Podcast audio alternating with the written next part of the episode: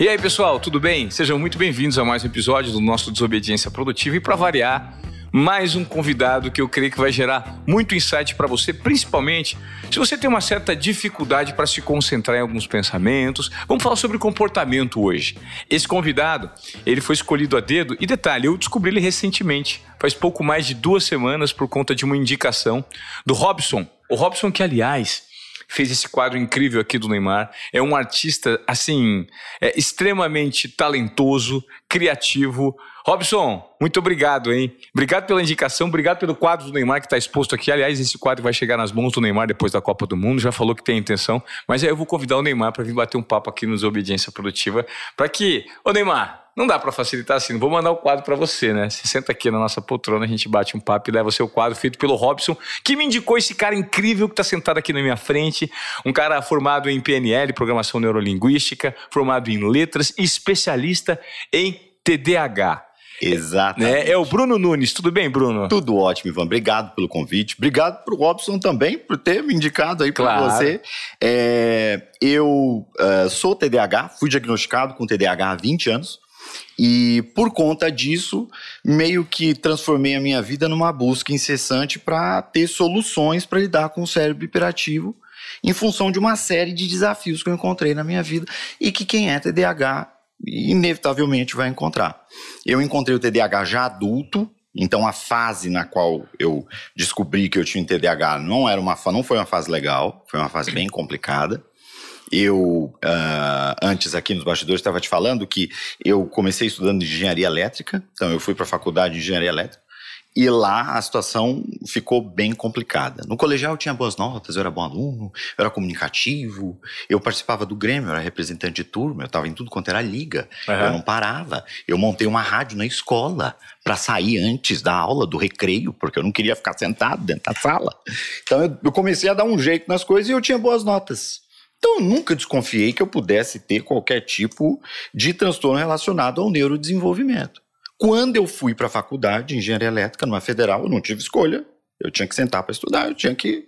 Ah, na verdade, a gente vai para aula para saber qual a matéria. Você não vai para aula para aprender. Você vai para aula para saber ementa. Você tem que ir para casa. Meu, engenharia é cálculo vetorial, é, sabe, é muita matemática, muita física, eletromagnetismo. Então, você tem que estudar, não tem jeito. E eu não sabia que eu não sabia estudar. Essa que é a verdade.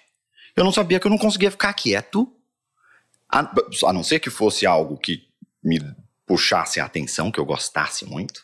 Aí sim, aí eu ficava horas a fio. Mas É. cálculo vetorial é difícil de ser apaixonado por cálculo vetorial. Então, é, e eu também, a engenharia nunca foi a minha. E foram anos que a situação foi piorando. Eu fui ganhando o que a gente chama de comorbidade, que são consequências de um TDAH que não está tratado. Aí eu comecei a ter ansiedade, eu comecei a ter depressão, sem saber que eu estava com depressão. A depressão do TDAH normalmente ela é de estafa, é de cansaço. Nossa, cara. Então, assim, Opa. e às vezes você passa anos assim, anos. E, e você não, porque depressão a gente pensa o quê? Angústia. Alguma coisa de tristeza profunda. E normalmente a depressão do TDAH é diferente. Ela é de estafa, de esgotamento total. Quase que um burnout. Entende? Você pega um TDAH workaholic, pra ter burnout é um pulo. Tá, vamos retomar desse papo. Eu quero só fazer uma pequena colocação aqui. Para quem não entende a sigla TDAH, explica pra gente exatamente como se dá e qual o percentual de pessoas que tem e o que, que de fato esse transtorno ele provoca. O TDAH, hoje, a sigla ficou como essa, mas esse nome não é muito bom. É. E já eu te falo por quê, se você quiser saber. É o transtorno do déficit de atenção e hiperatividade. Então, ele tem raízes genéticas. Então, normalmente ele vai passar aí, né, com alguma probabilidade de pai para filho.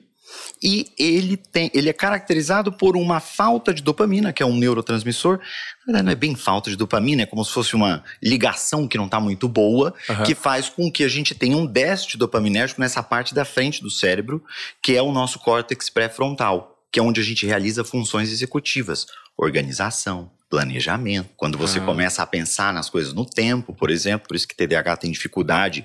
Ah, como é que você se imagina daqui a 10 anos, daqui a 15 anos? Muito difícil pro, pro TDAH se enxergar daqui a 15 anos. Ele quer ver o hoje, o agora. Esse- a dopamina, ela é, na verdade, um neurotransmissor responsável pela nossa motivação. Então, muitas vezes, o TDAH pode ter um déficit de motivação. Mas isso também causa um déficit de atenção, porque, na verdade, não é que a gente nem tem atenção, a gente tem é muita atenção. Porque o problema que a gente enfrenta é controlar a atenção. A atenção ela fica variando. Você não consegue domar ela. Não. Tudo chama a tua atenção. E puxa um fio de pensamento. Eu costumo dizer que é que nem gremlin na cachoeira. Porque você começa a pensar numa coisa que te leva a outra coisa, que te leva a outra coisa, que te leva a outra coisa, que faz um link com outra, né? Por isso que, normalmente, TDAH se dão bem em meios criativos. Hum. TDAHs normalmente quando estão, porque a, a criatividade ela é mais livre, então a pessoa se sente mais à vontade para poder pensar, para poder fazer as coisas. Você não tem tanta fronteira, você não tem tanto limite, né?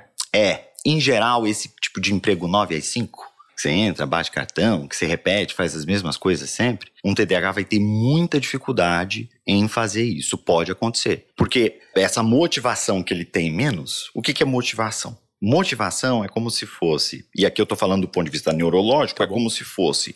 Imagina esse cálculo. Para eu ter uma recompensa no final, eu preciso exercer um esforço, trabalho. E eu ganho uma recompensa. O meu cérebro tem um centro de recompensa que ele avalia isso. Aí se ele fala assim, ó, essa recompensa vale esse esforço, eu me sinto motivado. Perfeito. Se essa recompensa não vale esse esforço, eu me sinto desmotivado. Imaginando que a motivação, a desmotivação é justamente essa questão dopaminérgica, o que, que acontece no TDAH? Quando é algo que ele gosta, nossa, ele fica louco para fazer. Porque a recompensa é a dopamina que normalmente ele não tem. Agora, quando é algo chato, nossa, é enfadonho, de fazer, né? ele procrastina, procrastina, procrastina. Aí se leva uma vida com um monte de coisa que ele tem que fazer, que ele precisa fazer, que é chata e enfadonha, a vida dele vai começar a ficar disfuncional. Porque tem coisa que ele vai deixando para depois, vai deixando para depois, vai deixando para depois, o negócio vai ficando cada vez mais complicado. E a gente costuma dizer que o melhor nome seria mesmo é, transtorno de disfunção executiva, porque é isso que a gente sofre. É uma disfunção executiva. A gente tem problema com funções executivas. Né? O TDAH antes era o DDA, que era o distúrbio do déficit de atenção. Aí mudaram né, a, a, comunidade científica no DSM, que é um livro aí, né, de, que faz todo o estudo de transtornos, classifica os, os transtornos mentais, condições, na verdade, todas, né, psiquiátricas e psicológicas, mudaram depois para TDA e TDAH, porque você tinha um quadro que era mais hiperativo fisicamente e aquele outro quadro que era mais desatento. Só que a gente tem vários várias apresentações do TDAH, que inclusive podem mudar com as fases da vida. Você pode ser, por exemplo, uma criança desatenta e ser um adulto hiperativo fisicamente. Porque a desatenção, ela é uma causa necessariamente desta hiperatividade cerebral. Por isso que hoje é TDAH para tudo. Porque o que causa o déficit de atenção é o cérebro hiperativo.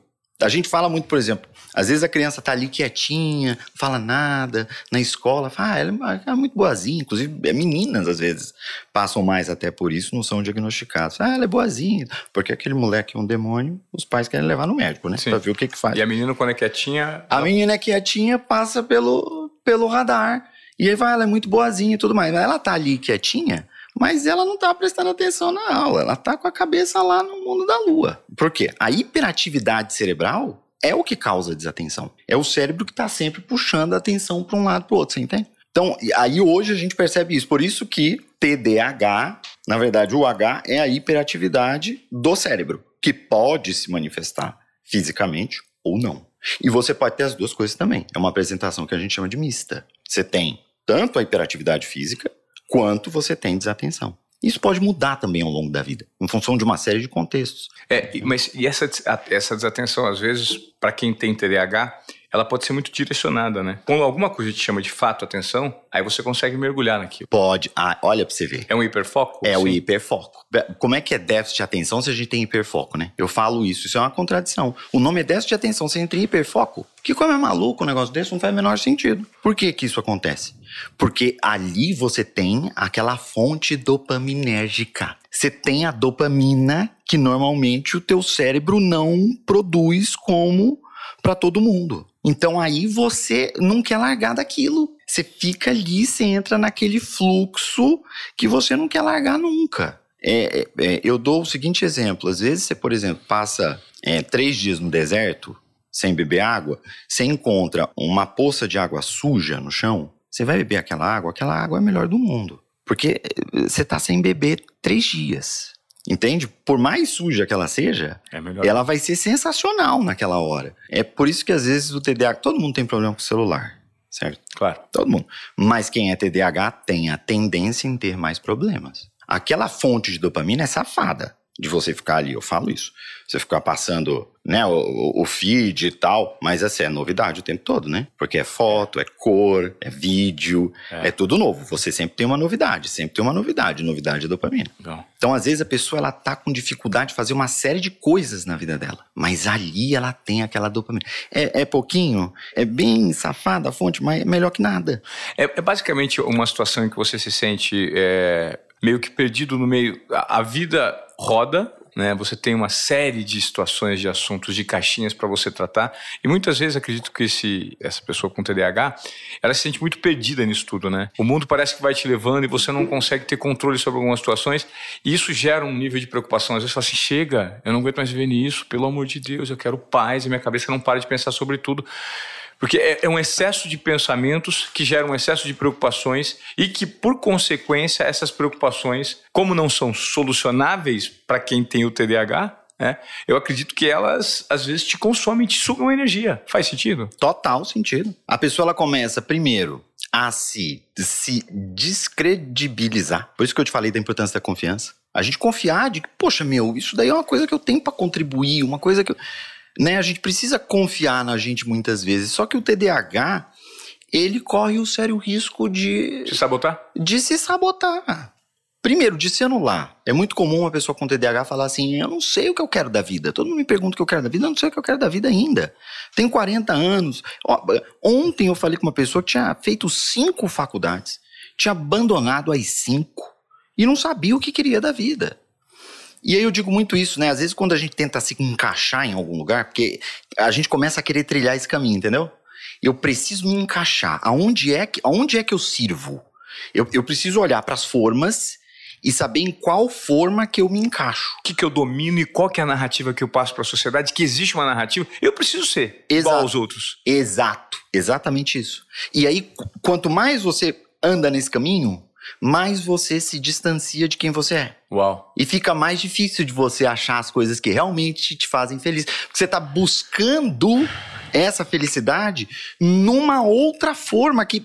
Eu costumo dizer o seguinte: hoje o que eu faço, tudo o que eu faço, não tem nome. Pessoal fala assim, ah, você é influenciador digital. Eu, falei, eu não sou bem influenciador digital, não é, não é exatamente o que eu faço. Eu sou, eu, e aí eu me considero um educador, né? Eu dou, uma, eu dou uma generalizada nisso, porque é o que eu acho que eu sou, assim, né? Eu tenho uma mentoria, eu, eu não gosto do mentor, eu, eu acho isso muito ruim. É, mentor, porque é um nome que já existe no mercado, que as pessoas. É um nome que tem. Você vê vários mentores que você não gosta e que batem no peito e falam, sou um mentor. É. Será que você se enquadra nisso também, né? A gente não quer se enquadrar em alguns Ex rótulos. Exato. Eu costumo dizer que, o que, por exemplo, o que a gente faz a mentoria, a gente está criando primeiro, começou com uma série de coisas que eu fui usando na minha vida para minha vida poder funcionar. Como é que eu gerencio o meu dia? Como é que eu vou organizar as minhas tarefas?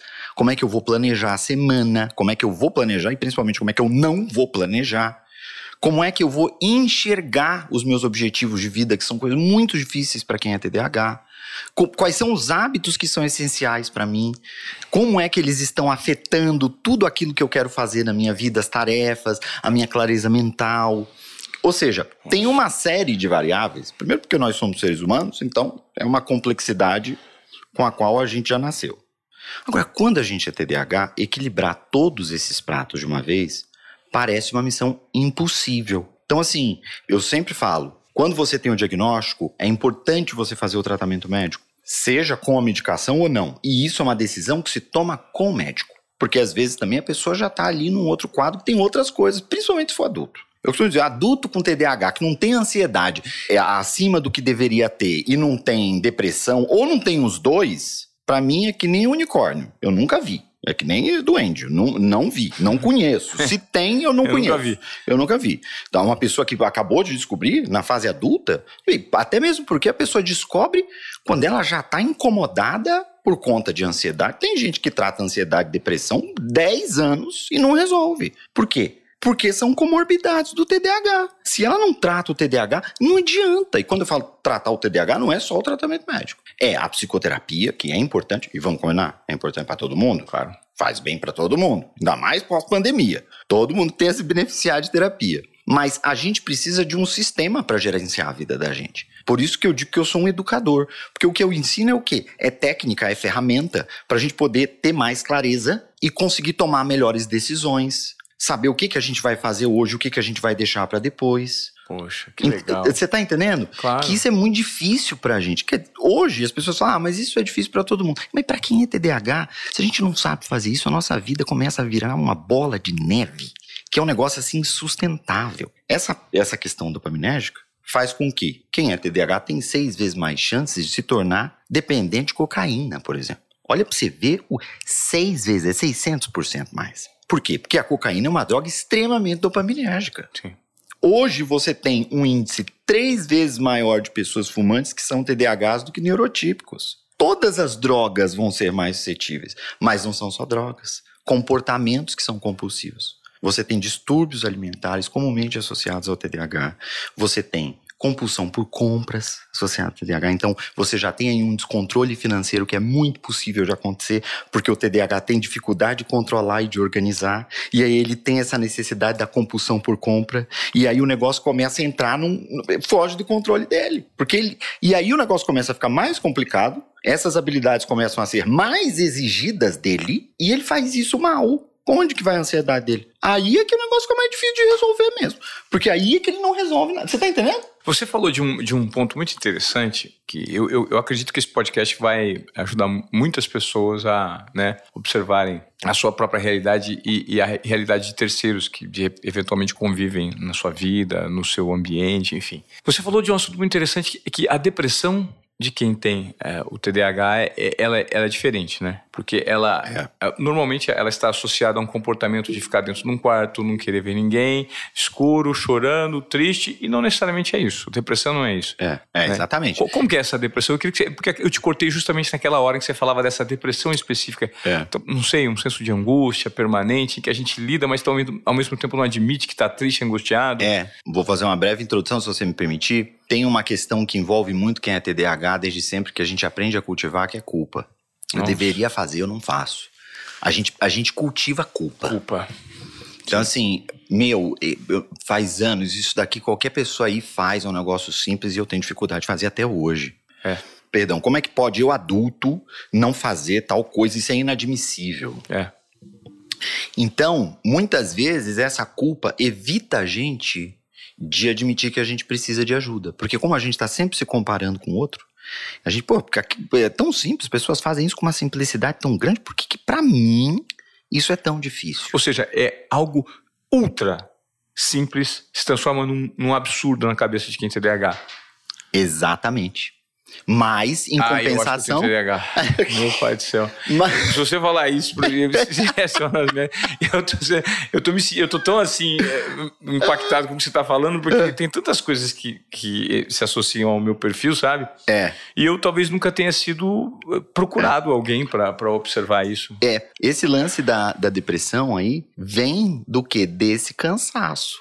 E aí, por que, que a pessoa não busca ajuda? Porque isso é muito comum que eu vou te falar. A pessoa não admite que ela tá deprimida. Isso aconteceu comigo não foi uma vez, não. Aconteceu várias vezes. É. Aconteceu durante a pandemia. Eu falei, não, gente, eu, eu, eu, dou treinamento em programação neurolinguística, eu não, eu não posso é, é, ter as minhas, minhas questões emocionais. Não, eu tenho. Ou seja, é burrice.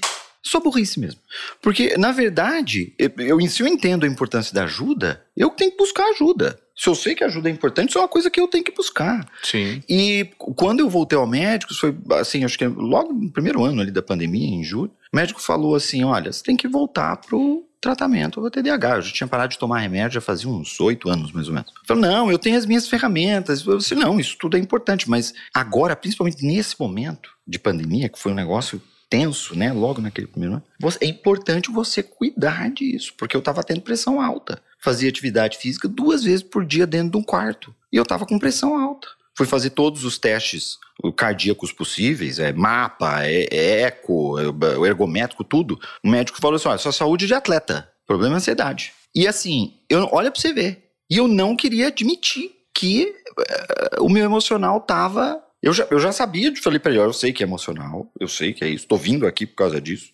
Minha mãe falou: meu filho, vá ao médico e tal. Ou seja, olha pra você ver a mula que eu fui, mesmo depois de trinta e tantos anos na costa, que era o que eu tinha, hoje eu tenho 40, mas trinta e poucos anos na costa naquela. E, sabe? E não ir buscar ajuda. E eu tava num processo depressivo, sim. Que eu tinha um monte de coisa para resolver, tudo parou, preocupado com os meus pais, porque os dois têm mais de 60 anos. Meu pai perdeu dois irmãos, minha mãe perdeu um irmão para Covid.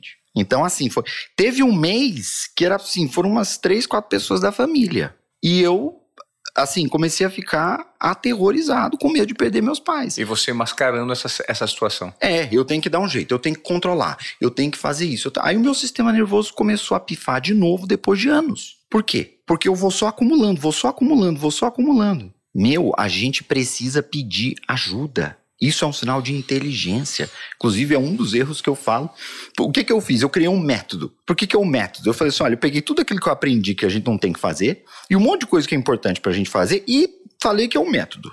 E eu falei que tem cinco erros que todo TDAH comete. Quais e são? o quinto desses erros é não pedir ajuda. O primeiro erro é você não anotar as coisas, achar que você vai lembrar. E você nunca lembra. E o tempo passa, você nunca lembra. E você, nossa, onde foi que eu anotei? Ou então, onde foi que eu guardei? Ou, onde foi que eu vi? Aonde foi? Você precisa ter um local central para você conseguir gerenciar todas as coisas. É porque fica tudo disperso, né? Tudo, exatamente. Não, não, para isso. Não, não, beleza, eu vou lembrar. Faz aquilo para mim, vou lembrar. Não vai lembrar, não vai lembrar. Tem muita gente que briga de família. Você vai pegar o filho na escola, pode deixar que eu vou pegar o filho. Aí volta para casa, o que, você está fazendo em casa? Eu vim almoçar. Mas você não pegou a criança na escola? Não, esqueci a criança. Mas não é possível que você tá fazendo isso de novo, você faz de propósito. Aí briga de novo, é cinco anos a mesma briga pela mesma coisa. Fala assim, gente, não dá pra você mudar a pessoa. Você tá vendo que não tá A pessoa não faz isso de propósito, ela não faz porque ela quer. Entende? Existe uma razão para isso. Então você tem que ter ferramenta para isso. Põe um alarme. Você tem que começar a usar isso. Mas o TDAH tem culpa. Se ele faz isso, ele acha que ele tá sendo menos, que ele tem que ser igual a uma pessoa neurotípica. A culpa faz com que a gente busque menos ajuda. Buscar menos ajuda faz com que a gente se canse mais. A gente se exaure. A depressão do TDAH é de esgotamento, é de exaustão. Então você nem, nem admite que você está deprimido. Ainda mais quando você entra num ciclo de procrastinação, que você tem que fazer as coisas caminharem e as coisas não caminham. E você tem um monte de responsabilidade, porque as coisas têm que caminhar e você tem que fazer coisas que você não está fazendo. E aí a culpa só vai aumentando, a ansiedade só vai aumentando, você vai se sentindo cada vez mais sufocado. E aí fica mais difícil ainda de você ter motivação para fazer as coisas. Ou seja, a disfuncionalidade toma conta, você fica exausto. Aí a pessoa às vezes fala assim: ah, eu tô com burnout. Se a pessoa está com burnout e se ela não cuidar de tudo, do comportamento anterior antes, ela vai ter burnout de novo.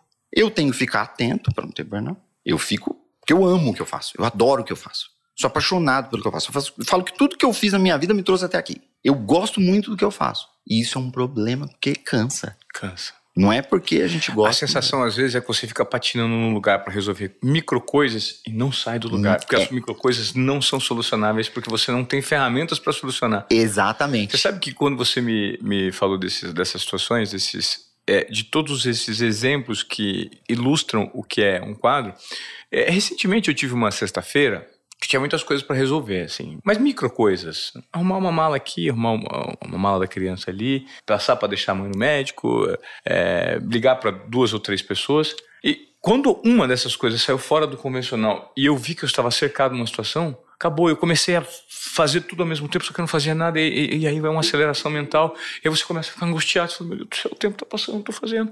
E aí você começa a fazer uma coisa e você está no meio do caminho, sobe uma escada para pegar um negócio no banheiro, você esquece que você ia pegar, aí você fala assim, deixa eu lá dar uma comidinha pro cachorro, mas o cachorro não é importante agora, mas eu tinha outras coisas para fazer. Aí você está no meio de um furacão, você fala, meu Deus, É. me ajuda. É, o assim que, que eu vou fazer?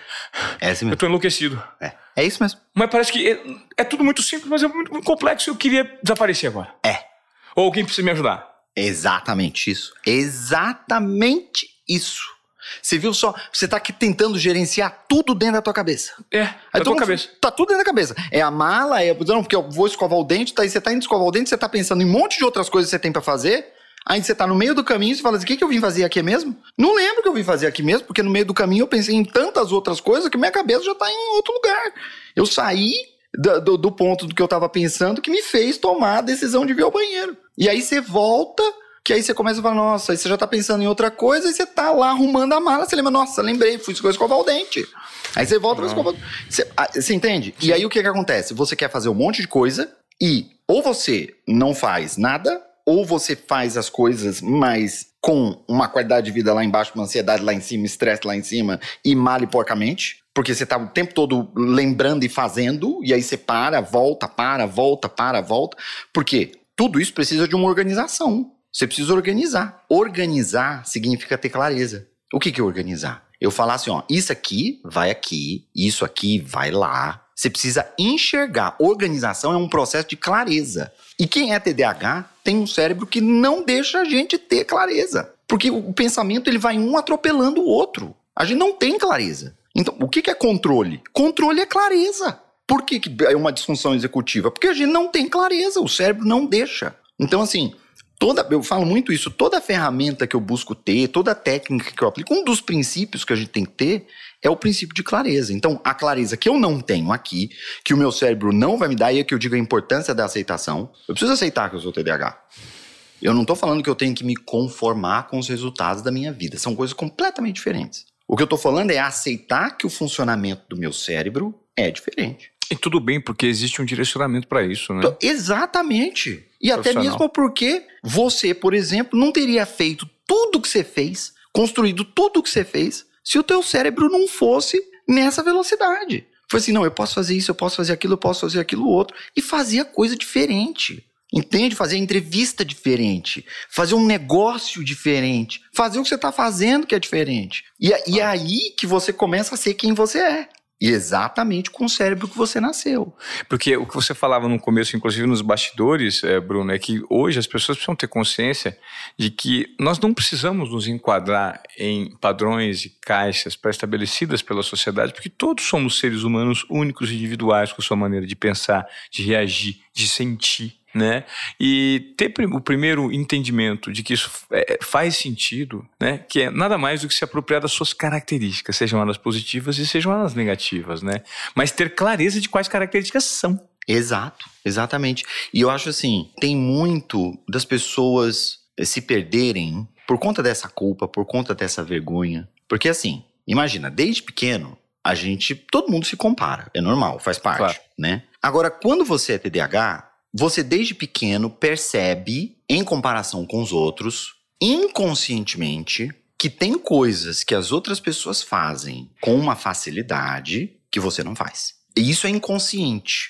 Às vezes você nem sabe disso. E às vezes, quando a gente fala sobre isso e alguém assiste, a pessoa fala assim: o que ele tá falando aí, eu, eu senti também. Eu era essa criança que sentia que. Por exemplo, eu lembro do meu colegial das pessoas falarem assim: eu vou estudar. Eu não conseguia estudar em grupo com ninguém. Porque eu ficava falando o tempo todo. E ninguém conseguia estudar. Eu não deixava ninguém estudar. Então ninguém queria estudar comigo. Porque a verdade mesmo é que eu não queria estudar. Eu queria bater papo. Essa É. que era a verdade. É. É, eu- então, assim, inconscientemente a gente vai notando que tem algumas coisas que são muito mais fáceis para os outros do que para a gente. E a gente vai se sentindo diferente, né? E, bi- biologicamente, a gente é programado para quê? Não preciso ser aceito.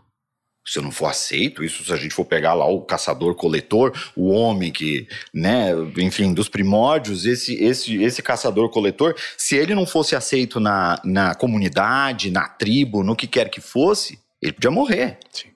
O ser humano é uma, é uma espécie extremamente interdependente. A gente depende uns dos outros, outros. necessariamente. Claro. Eu, eu falo, um bebê humano não sobrevive horas fora do, Claro. do útero materno. Ele precisa de cuidados e cuidados extremos, porque ele é extremamente frágil nos primeiros anos, inclusive, de vida. Que é completamente diferente de um bicho que já sai do útero da mãe ali e já sai andando. Exatamente. E é engraçado que chega um momento da nossa vida que a gente acha que a gente não tem que pedir mais ajuda, que a gente acha que a gente tem que ser completamente independente. É por isso que eu digo que é burrice. Porque, é, é, assim, é, é, é natural, né, que a gente é, que a gente peça ajuda e que a gente precise de ajuda. Isso faz parte de quem a gente é. Perfeito. Mas a gente começa a achar que a gente não tem que fazer isso. Essa comparação que a gente vai cultivando, a culpa, a vergonha, porque eu não posso deixar que as pessoas descubram que eu tenho esse funcionamento diferente. Então, então. eu sempre tenho que dar uma explicação. Uhum.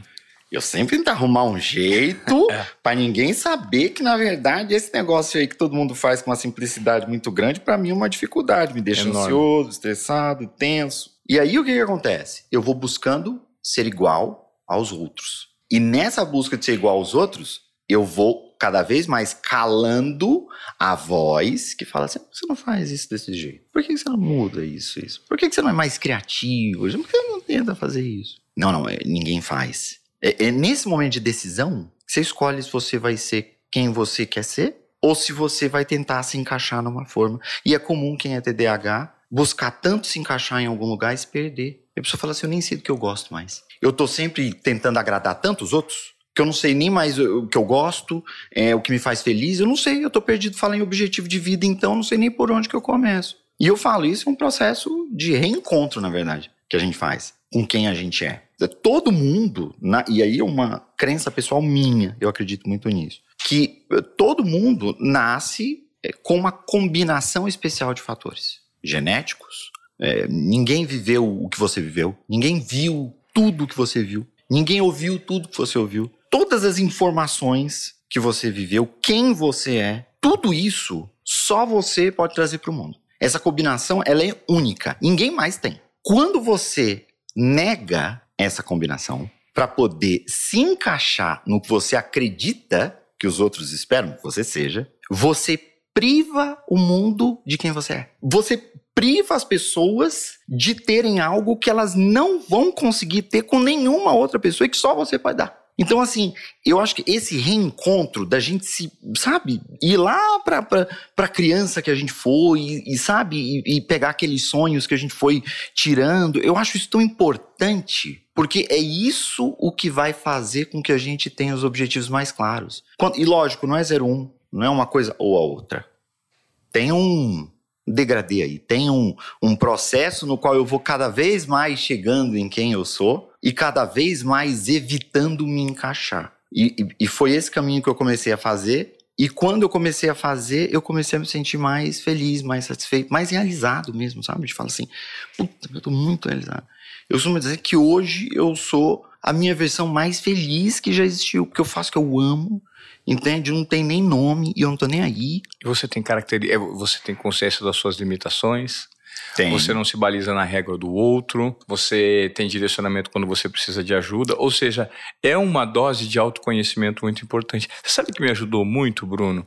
Foi o, o que me deu um pouco mais de clareza para ter lucidez sobre alguns comportamentos mentais que eu tinha, foi estudar filosofia. A filosofia me deu paz. Né? Então, é, o nível de reflexão associado a pensamentos filosóficos uhum. fizeram com que, opa, pera um pouquinho, faz sentido isso, calma, não fica tão. A filosofia é livre, né? A filosofia é livre. Você se sente, é. você, você sente esse cérebro hiperativo assim, confortável. Confortável. Porque ela te dá a liberdade de você pensar, você vai pensando, você vai pensando, você vai pensando. Aprofunda, aprofunda, aprofunda. Isso, isso. Não tem problema. Tá tudo certo, é. É, é e tá tudo bem. É? Eu acho que traz esse conforto, assim, da gente é, é, começar a perceber que existe beleza nessa hiperatividade também. Quer dizer, ela, ela vai trazer alguns desafios por conta do mundo no qual a gente vive. E a gente não pode esquecer que a gente vive num mundo neurotípico. Então, esse cérebro vai enfrentar desafios. Agora, a gente tem que dar solução para os desafios. É isso que a gente tem que fazer. Perfeito. Né? E tem soluções que são específicas. Quem é TDAH, por exemplo, vai pode vir a ter problemas com sono. Isso pode acontecer. Por quê? Na hora que você vai dormir, o cérebro não desliga. Não quer dormir, certo? Ainda mais hoje em dia. Tem luz, tem tela, tem isso, tem aquilo outro.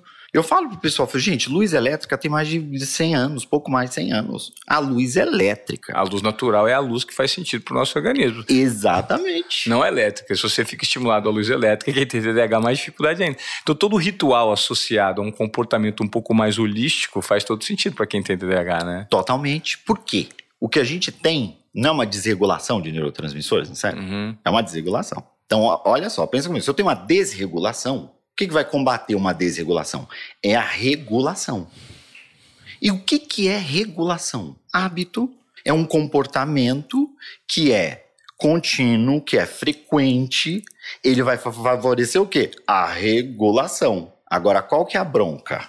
Um cérebro desregulado, ele tem mais dificuldade para ser regulado. Para se regular. Então, a formação de hábitos para quem é TDAH, principalmente os saudáveis, são os mais importantes, é mais difícil. eu brinco que eu digo o seguinte: a gente tem um problema, que é a gente está trancado dentro de uma sala. E a chave para abrir a sala está do outro lado da porta. Porque aí você fala assim: o que é bom para o TDAH? Ah, é formação de hábitos. Mas o meu cérebro desregulado tem dificuldade em formar. Quer dizer, a solução é o problema. Aí você assim, meu, e agora o que, que eu faço? Então, é, é, é esse o conflito, entendeu? Entendi. Que a gente vive. É, é muito comum quem é TDAH esquecer de tomar água.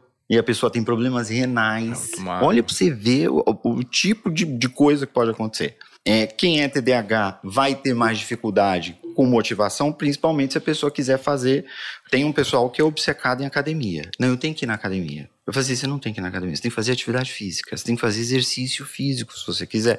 Mas não precisa ser na academia, pode ser em qualquer lugar. Eu recebo muito essa pergunta: qual é a melhor atividade física? Qual é o melhor exercício pra físico para quem é TDAH? Eu falo, aquele que você gosta.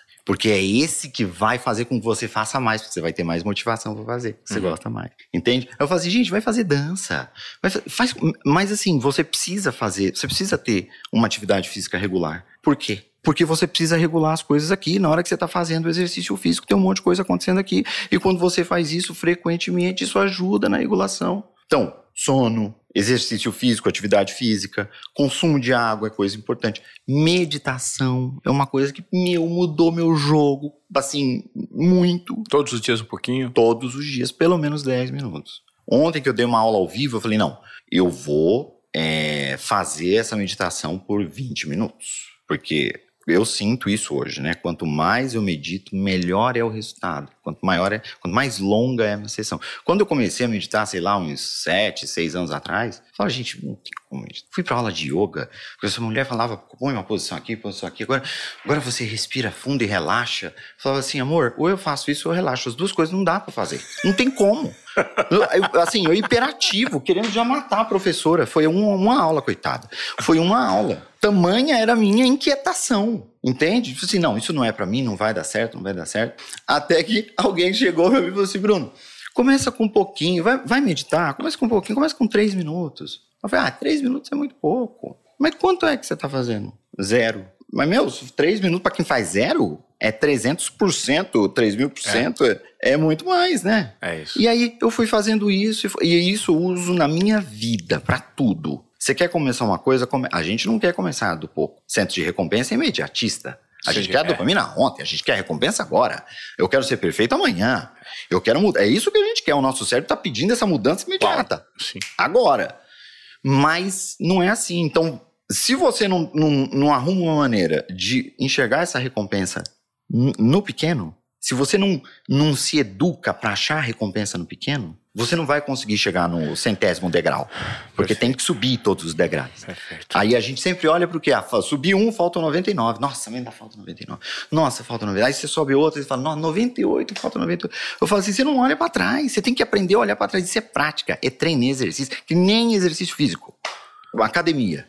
Se você for para academia todo dia, teu músculo, o cara lá que é bodybuilder, ele faz, vai pra academia e tal. Se ele parar de ir pra academia, o que acontece? O que vai acontecer ele vai? Ele vai murchar. É, ele vai murchar. E você concorda comigo, quanto maior ele quer ficar pro campeonato dele, mais ele tem que treinar? Claro. Maior é o esforço dele, porque o, o lance dele é, é, é, de atleta. Então aí é que ele tem que ir todo dia. A alimentação dele tem que estar tá rigorosa. Com a gente é a mesma coisa. Eu falo, com a atenção é a mesma coisa. A atenção precisa ser treinada. E precisa ser treinada todo dia. Nem que seja 5 minutos, nem que seja 10 minutos. Ajuda demais. Mas ajuda muito. Com ansiedade, ajuda muito. Meu médico sempre tentou passar para mim medicação ansiolítica. E eu não gosto. Porque eu também gosto de como eu funciono. Você entende? Sim. Eu gosto do meu funcionamento. Então, todo tipo de remédio que me faz hum, dar aquela. Sabe, você já acorda naquela letargia? eu não gosto. Então, eu tenho que dar um jeito de lidar com a ansiedade também. Até mesmo porque medicação para TDAH tem é, chance de aumentar a sua ansiedade. É, pode ajudar em certos aspectos, mas, mas se você não aumentar. tem técnica, não tem ferramenta, usa só o psicoestimulante, aí a ansiedade pode ir lá para casa do chapéu. Porque aí você começa a ver, meu, tô tomando um remédio, mas não tá, o negócio não tá saindo. Aí você fica ansioso por conta da ansiedade, a, a, a falta de ansiedade que deveria gerar. Eu não tenho falta de ansiedade, fico mais ansioso ainda. Você viu só como é que é? Sim. Eu, uh, teve um, um, período que a minha médica, é, quando eu comecei a tomar esse remédio que eu tomo hoje, esse remédio tem um risco de ansiedade maior. E eu tenho a tendência de ser ansioso. E aí, depois de uns três meses mais ou menos de tratamento, o médico chegou e falou assim: impressionante, sua ansiedade diminuiu. Engraçado isso, esse remédio, esse remédio ajuda. Eu falei, é, mas e por que eu tô conseguindo fazer as coisas? Que não era só medicação. É um monte de coisa que eu tive que ralar na vida, um monte de técnica que eu aprendi com um monte de gente que era neurotípica, que não funcionava para mim. Pô, eu que sou o problema. Não é possível, eu, o problema sou eu. Eu que tenho alguma coisa quebrada, errada, sou eu que sou defectivo. Então, eu tive que adaptar as coisas. Claro. Eu, eu, tenho que entender como o cérebro hiperativo funciona e saber como é que eu vou adaptar, por exemplo, uma lista de tarefas. TDAH vai fazer lista de tarefa, ele pega um papel, ele, ele escreve a vida dele inteira, é tarefa, e aí ele vai começar a fazer, ele não faz nada do que tá ali, ele faz outra coisa. Ô Bruno, ó, eu vou, eu, vou, eu vou encerrar esse episódio de desobediência produtiva hoje por uma questão de tempo, mas eu já gostaria de pedir para que o pessoal aqui que acompanhou esse episódio específico me ocorreu que nós poderíamos fazer única e exclusivamente para vocês aqui, ouvintes do Desobediência Produtiva, que esse assunto ele é muito interessante. A gente jogou todas as provocações hoje, ou pelo menos parte delas, para que você reflita sobre você ou sobre a vida e o comportamento de alguém que orbita a tua vida, que está próximo a você, do seu ambiente, da sua família, algum amigo. E vamos então tentar lançar um outro episódio que, por meio das perguntas feitas nesse episódio sobre os temas que a gente tratou aqui, abordou, é, alguns com um pouco mais de profundidade, outros com mais superficialidade, que você que acompanhou até aqui, eu te peço para que você compartilhe esse conteúdo e que mande para a gente perguntas que o Bruno responda num segundo encontro é, para a gente gravar aqui nos Obediência Produtiva. Você topa? Com o maior prazer do mundo, minha missão de vida. Então tá ótimo. Então eu já faço um compromisso contigo aqui, já te faço esse convite, obrigado por ter aceitado. E me comprometo a você a responder as suas dúvidas num segundo episódio com o Bruno Nunes para a gente falar sobre esse assunto que eu acho que é muito pertinente nos dias de hoje, né? Porque o nosso objetivo, mais uma vez, aqui no nosso podcast é gerar transformação para vocês, por meio de insights, provocações, de informações, de conhecimento que são obtidos por meio dos convidados que vêm para Desobediência Produtiva. Então, cara, muito obrigado por hoje. Vamos fazer um segundo tempo desse episódio, porque eu acho que é um assunto muito relevante, muito pertinente nos dias de hoje, tá? Então, agradeço é, de uma forma muito, assim, verdadeira mesmo o seu tempo. Tá obrigado, bom? obrigado, Ivan. Eu quero também, nesse meu agradecimento, falar que é importantíssimo que você faz, como você faz, porque é, sendo você diagnosticado ou não, o teu comportamento hiperativo, o teu comportamento desobediente, que é muito característico uhum. de quem possui o transtorno, e tudo que você fez é um exemplo muito bom para um monte de gente que foge de quem é, para um monte de gente que deixa de acreditar em si por conta de uma série de desafios que enfrentam e que um cérebro liderativo vai enfrentar. A aceitação da sociedade, principalmente, né? dos outros. Do ambiente. Exa exato. Então, assim, é, o teu exemplo é muito legal, né? De você expor exatamente esse funcionamento errático e, principalmente, prestar atenção nos resultados tão bons que você conquistou com isso. Porque isso é exemplo para um monte de gente, se inspira, entende? Gente que, assim, vem sofrendo por muito tempo, gente que vem se maltratando por muito tempo que deixou de confiar em si por muito tempo, poder dar essa esperança com exemplo uhum. é algo é algo incrível. Então assim, parabéns também pelo, ah. pelo teu trabalho e obrigado novamente pelo convite. Muito obrigado, Bruno, foi um prazer. E ó, até a próxima. Então, vamos lá mais uma vez. Se você não está inscrito no nosso canal, faça inscrição, compartilhe esse conteúdo com quem precisa ouvir e mande a sua pergunta nos comentários no YouTube, no nosso inbox do Desobediência Produtiva no Instagram, que nós vamos anotar tudo e gravar um segundo episódio trazendo essas questões para vocês. Obrigado, Bruno, até mais. Até mais.